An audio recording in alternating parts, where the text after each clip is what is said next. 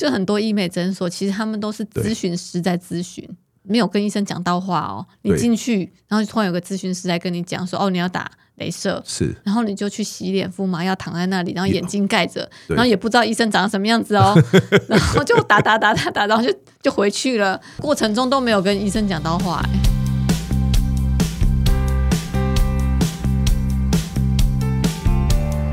一谈就赢，Do the right thing。大家好，我是 Alex 郑志豪。我们希望透过这个 Podcast 频道，让大家对谈判有更多的认识，进而能透过运用谈判解决生活中的大小问题。新的一年，我们为大家准备一些新的内容。我今天呢，要来谈一个我们以往那么多集呢，从来没有谈过的主题。我们来谈谈医美哦。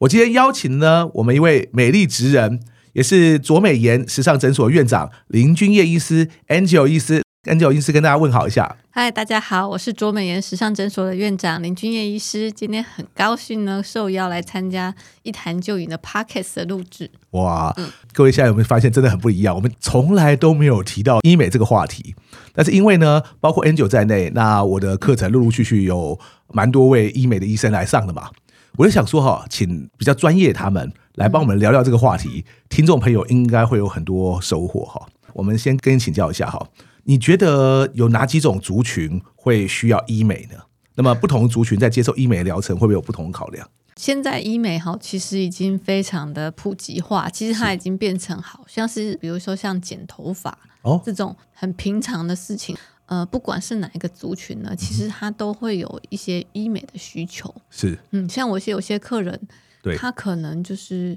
从来不做医美的人，嗯然后是男性，然后六十几岁，对，诶也许他脸上有长了很多那种斑，那种老人，斑吗？对，就像对，最近有竞选 那个总统候选人的对对对 我们的台明兄，对。他之前的那个斑，我看他这次全部都打掉嘞、欸，哦，所以但你现在脸变得非常干净，什么斑都没有。所以一个人有没有做过医美，其实在你们专业人士起来，你们一看就看得出来。对，每一个人都会有这样的需求。可是不同的族群应该有不同的需求吧？你们怎么区分你们的目标客群？其实我们不太会去区分不同的客群，嗯哦，但是我们会提供不同客群都可以呃满足需求的疗程。是哦，比如说像我们有青春期的少年，哦，他想要治疗痘痘，对那我们就有一些痘痘疗程。哦，那也有一些开始初老、想要抗老化的人，嗯哼，那我们也会有一系列的抗老化的疗程，对在意斑点，我们有处理斑点的疗程。对嗯，甚至说我们有一些客人是比较在意，比如说肚子的脂肪，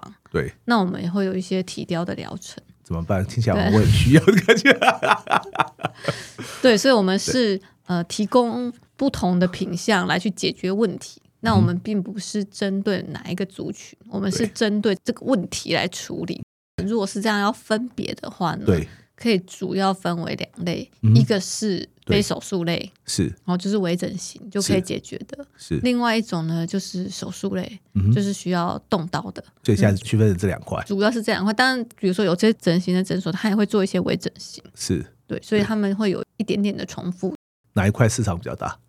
嗯，我觉得都蛮大的、欸。会说越来越大吗？医美不是台湾而已，就是对全球都一直在成长、欸。是，对，医美需求其实是越来越大的。所以是大家越来越爱美吗？嗯、是随着科技的进步，嗯哼，做医美这件事情对，变得轻松了。以前嗯哼，没有电波拉皮的时候，对，你只能做传统手术拉皮，哼大部分做完你就是一个月都不能见人。那对以前的镭射也是，你打完脸就花一个礼拜，对啊，很对可啊，对怕啊，现在不是啊，对啊，现在打完那么一两天就就就好了，对，甚至像凤凰电波打完根本没恢复期。哦，这样子吗？对啊，就是我觉得随着医疗进步，那个恢复期越来越短，伤口越来越小，大家是接受度就越来越高。啊，嗯，就以前不敢做，现在都觉得好像没什么这样子，因为差很多啊。因为我对大概做十几年嘛，是，那我早期开始做对，那些仪器，就是比如说肩托拉皮第一代，嗯哼。那实在是非常的 痛。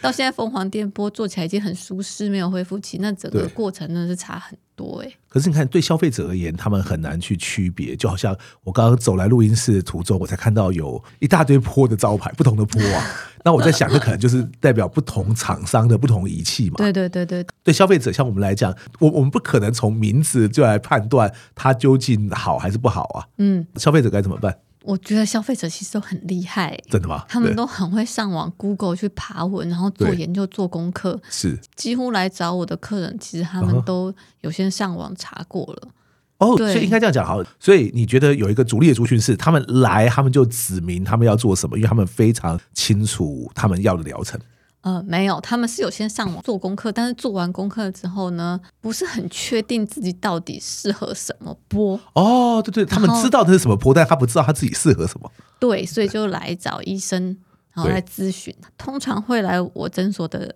对客人有个特色，就啊哈是说他们是很在意对，医师先帮他们咨询做诊断的，嗯，因为我是的诊所非常的强调先诊断再治疗。对因为我觉得有正确的诊断才会有正确治疗，所以当然我一了定全部都是医生看过。对，但是这样做的诊所比较少，哦，这样子吗？对，因为很花时间。对啊，你看 Angel 蛮可怜的，嗯大家不晓得有没有听出来，他声音有点沙哑。我问他说：“你最近喉咙怎么了？”他跟我说：“因为跟病人咨询的时间太久，所以对，因为我一个客人咨询大概都差不多对半小时左右，就很多医美诊所其实他们都是对咨询师在咨询。没有跟医生讲到话哦，你对进去，然后突然有个咨询师来跟你讲说，哦，你要打镭射，是然后你就去洗脸、敷麻药，躺在那里，然后有眼睛盖着，对然后也不知道医生长什么样子 哦，然后就打打打打打，然后就回去了。过程中都没有跟医生讲到话、哎我之前也有帮医美相关的人士上课。其实咨询师是这个行业一个很重要的 key person 啊，甚至有些诊所，他是因为咨询师很厉害，他懂得说服呃消费者。所以消费者就愿意接受这个治疗的，所以这样讲我反而很讶异。其实不止医美啦，很多自费医疗的现在越来越倾向这个倾向，就变成是分工，就变成说医生从事医疗部分，但咨询师负责跟患者介绍，甚至美其名是咨询，但实际上就是说服他们要买这个疗程的角色，像牙医啊，他们那边也都常有这个状况。因为我先讲一下我自己，呃，大概从十几年前就开始做医美，嗯是，那时候医美其实还比较不盛行，对，好，所以它常常都是附属在一个健保诊所底下。好、哦，OK，像我一开始在一个皮肤科皮肤诊科所对上班嘛，嗯那他就刚好有做一些，比如说打打打镭射啊，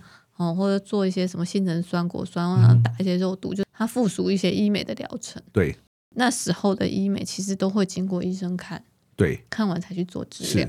是后来医美越来越风行之后，嗯才开始变成说医生就是治疗，对，然后咨询师咨询。哦哦但是这会出现一个什么问题呢？我发现就是咨询师并不是每一个人，他对其实都很懂医美，他原本也不是念美容科系的，是也不是美容相关的，对他甚至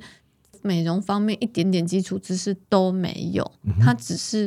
哦、呃突然想说，不然我呃最近医美很红，那我来当个咨询师，然后他销售技巧很厉害，可是他在这个医美的本业上，可是他的并有不限，这样子的状况之下，我认为说嗯他没有办法去决定这个客人要做什么， OK，因为他不会判断。了解他，只会卖嘛。所以你应该是先给医生看过，对医生判断他做什么，那你再去卖比较合理。其实你知道吗？我不晓得这是现在还是会这样，还是七八年前才会这样。我自己当时也遇过一些医美仪器业者的业务，他甚至会会来跟我们说说：“哎呀，这个我跟你讲啦，这个哈、去那个医美诊所打这个贵怂怂啦，反正机器都是一样的，我来帮你打就好。哦哇，机器还比那些医生熟哎、我自己都听过这种话、哎有，我跟你说，很多厂商他们都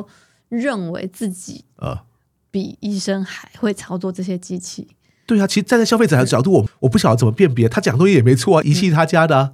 嗯、他可能比较熟这个机器，可是他的临床经验一定比较少。 OK，很多状况其实他没有真正的遇到过。我了解。你在接受这个访问之前，我还上网 Google 你一下，嗯就就发现啊，还不是你开业之后哦，是有这个一般网友有没有那个某某店铺？哎呀，邻居叶医生打打比较不痛，可是我现在在去当时任职的诊所去找不到他的，不晓得他去哪里了。然后就发现一件事情啊，原来光是同一个仪器，也有谁打的会比较不痛的问题啊？是是这样吗？是啊，究竟差别在哪里？差别就是在于那个施打的手法，嗯哼，对，所以施打手法是会有差的，有差的。不要说咨询师，每个医生也是会有差的。呃，基本上他们会有一些原厂训练的手法，嗯哼，然后另外一些是我打了多年之后，对。我自己去体悟改对良出来的。我们刚刚提到很多不同的族群嘛，其实有一个族群我们刚刚没有提到，但是我后来发现那可能会有的。像我自己认识一个理发师，他因为车祸关系身上出现疤嘛，后来就去寻求医美的协助。他说他先后啊进行了三种不同的疗程：皮秒、飞梭和净肤的镭射。但据他说啊，哇，后面那个打到都痛的要死，他都没有勇气啊，要不要继续打下去啊？你有遇过像这种患者吗？就很怕痛的，哦，蛮多的哎、 真的。对啊这，痛不痛本身可能是患者一个考量。对。对啊而且我发现，就是男性比较怕 痛，怕痛蛮多的。我不晓得该接什么。讲坏的是我，我也我也很担心啊。其实就是你刚刚一开始提到的舒适感，等于说医美的舒适感变成大家越来越能接受的主流。哦，对对对，意思是，相较几年之前，现在医美应该是越来越舒适。对，就是它朝向一个比较不对痛，对，恢复期又比较短，是，嗯对伤害比较小，这样子。 OK。所以目前最流行的医美疗程有哪些呢？那有没有哪些是过去没有那么流行，但现在却变得流行的呢？最近最流行就是那个凤凰电波啊，因为凤凰电波它就是对呃，可以让你整个皮肤好在没有什么恢复期创伤的状态下，可以恢复年轻，让你嗯对产生胶原蛋白。除了凤凰电波以外，你还会觉得哪一些那个呃医美疗程比较流行呢？最近呢，就是有一个很流行的就是索肤波，我对，刚刚走来的时候就是看这个 广告，大家有期待的那个东西，对对对对对对。现在很多人都会纠结说，哦，我到底要做电波好还是做啊音波好？ OK，所以现在呢，就是不用做选择，对，小孩子在做选择，现在只要打索夫波，就是可以同时有电波加音波的效果，所以索夫波是那种电波加音波一的，个概念的一对个机器这样子。它同样是让大家的肌肤看起来更加年轻吗？还是怎对，么样？它也是刺激你长胶原蛋白，对只是说它一次可以刺激的量更多。还有一个就是，呃，最近不只是台湾流行，韩国也很流行的，是就是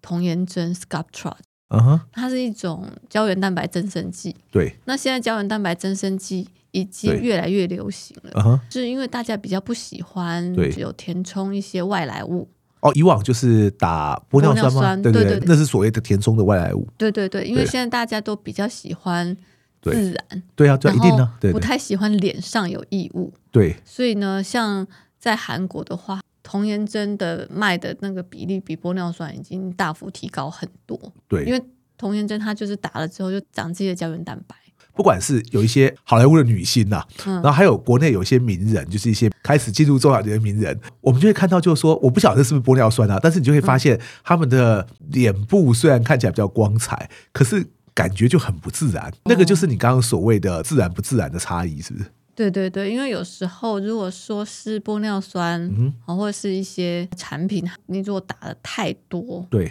它看起来就会比较不自然。我每次都嗯想说，他们难不成不知道什么是不自然吗？可是为什么会打成像这样子呢？嗯，我觉得可能一开始在跟医师沟通的时候，可能要对先讲清楚大概自己的期望是什么。就是因为有些人他可能就是期望，比如说有个很饱满的苹果肌，嗯哼，当你想要很饱满的时候，哦，饱满程度太饱满，可能看起来就很奇怪。你的意思是这样吗？对，那有时候可能比如说他就会施打比较多量的玻尿酸，嗯哼，那嗯哼可能对于他来说，可能看起来就会对比较没那么自然这样子。哦，嗯，那像童颜针就不会，因为它对是长你自己的胶原蛋白，它是慢慢的变化。是的。对，现在我诊所也是童颜针卖的比玻尿酸好很多，因为大家都喜欢自己的胶原蛋白，不是喜欢有外来物。哦，所以这是目前比就嗯较是新的目趋前势我觉得转变很大，因为以嗯前大家都要打玻尿酸，对啊，对对啊，就是听对起来好像不知道在很流行呢、对不对？对，至少前十年吧，对玻尿酸真的是几乎是对，标人人配都嘛打一个，对帮标配，对对对，对大家对上了对年纪都来打一下，哎，对对对对，对对对，但是现在你说要打玻尿酸，哎，他对们开始不要了、哎嗯哼，对啊，对他们就说哦，那个会怕会不自对然，我就会觉得自不自然还是有一点点取决于医师的技术跟美感。对嗯，的确很重要。对我们刚刚提到，虽然医美诊所分成整形和微整形两大类，但我相信每家诊所的强项都不太一样，所以呢，你可以帮我们听众说明一下，大致上医美诊所有分成哪几类吗？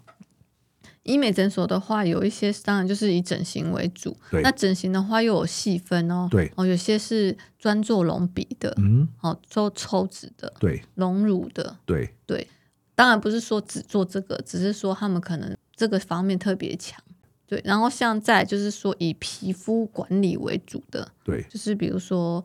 打一打镭射啊、微整啊这样之类的。所以微整它就没有再分说有什么呃比较不一样的差异。微整类大部分就是包含，比如说肉毒啊、玻尿酸啊，刚刚提到的童颜针啊，嗯或是埋线啊、这些的，都属于微整类。 OK，我们一般听众可能只知道一个科别嘛，对对对但是对对任何一科的医生，在我看来就是说，每个医生都有他专精的强项，嗯，你不太可能有一个医生，然后他他什么是都骨会科，他什么刀他都会开。那我想医美是一定是一样的啊、对啊对啊，就像刚刚提到，要看医生本人的技术跟专业嘛。但是听众他究竟该怎么去挑选一家适合自己的医美诊所呢？首先呢，你应该是先想想看你自己比较想要的是什么。嗯哦，如果说啊、你想要跟志奇一样，自己七七是不是？对不对？我们大家可以聊聊自己七七的。有做完有一个比较明显的改变，对对，啊，比较快速的改变，嗯哼，那你可能可以去找整形类的，有做手术类的诊所。对但是如果你是想要那种一点一滴嗯悄悄的变美，对慢慢的改变，对，就是你本人看起来并没有差很多的，那对你就可以选择走皮肤管理类作为整形类的诊所，哦，所以自习七七对那个他是用整形的方式啊，它是缝双眼皮嘛，对对然后还有隆鼻嘛，这个对都是属于手术方面的。啊嗯，哎、说起自习七七，他前阵子参加那个走中奖的那个颁奖的时候，大家说哇，怎么突然变那么帅，看起来像那韩国的欧巴一样啊？嗯啊他后来自己也有发文去说这个事情嘛，他说因为以前当了二十几年的肥宅啊，然后他现在这样改完之后，会让他因为外观的改变，让他觉得比较有自信。这个是不是也是医美可能带给大家一些效果之一？我觉得呢，本身人就对美是有向往的。对，哦，你像婴儿，你如果给他摆两张照片，嗯他自然而然会被那个美女吸 引，这个就都不用教，这个是天性。呃呵，对，对所以我觉得呢，有医美的帮助呢，真的是可以让大家有第二次的机会。嗯， 有第二次变美的机会哎，吗？对对对对对对对。嗯 然后再来就对是刚刚回答老师的问题，就是说对怎么样挑选一家适合自己的是的嗯诊所？我觉得最重要的呢，你就是要找医生会帮你咨询的。 ，OK，嗯因为我觉得说今天你要给医生做治疗，嗯一定是医生判断你适合做什么。对，因为我曾经有听到有一个客人，嗯哼，好一个七十二岁的阿伯，呃呵，去一家医美诊所对。打了三十二支的玻尿酸在哇，吓脸上死，人，对不对？我想说这太多了一点吧32支也对太多了吧？你打对在啊一个脸上，对啊对啊脸呢、对啊一次打完吗？他讲的是一整年吧，没有一次打完啊，对，我是听我客人讲 的，呃我就整个吓傻。我想说，哇，这个是怎么回事？他去这间诊所，他就是咨询师就直接帮他判断他要嗯对做三十二支，然后医生就帮他打了三十二支。这也是我自己会出来开业的一个原因。这不是便利商店啊，说说你要多少我就帮你打多少，这很好笑啊。对，因为我就觉得嗯说，当医美的环境变成说，医生他不能去决定患者的疗程，他只对能做咨询师卖的东西。嗯、那我觉得很奇怪，对，因为治疗的人是我啊，对啊，应该是我来决定你要打几支啊，是啊，对啊，因为我才知道我要打哪里呀、啊。对啊，那你突然丢了三十二支玻尿酸给我，那我要打哪边？ 对啊，就乱打嘛。我就这种医疗生态，我真的觉得呃不太健康。在过去可能这十年来，医美变成越来越好赚嘛，所以很多不同科的医生都跑来当医美医生，有这样的趋势嘛，对不对？其实我觉得好像不是医美很好赚这件事情，对，我觉得就是健保，就是因为健保对医生太不友善，然后是会让很多医生在从医的过程非常的挫折。哦，是这样子，其实我觉得很多人来做医美，并不是真的对医美很有兴趣，而是在健保受到很多挫折。来做医美反而会比较没有挫折吗？做医美也会有挫折，但是他的挫折比较跟健保不一样。例如说什么？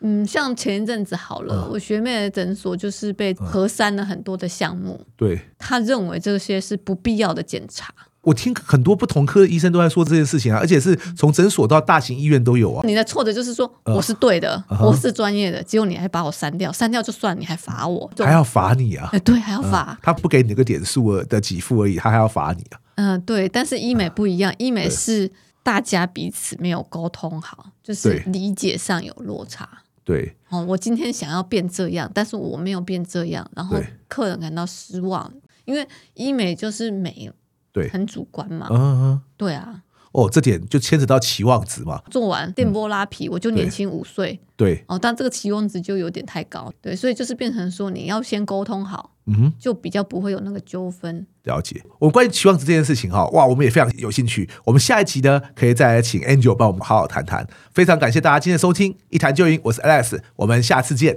拜拜，拜拜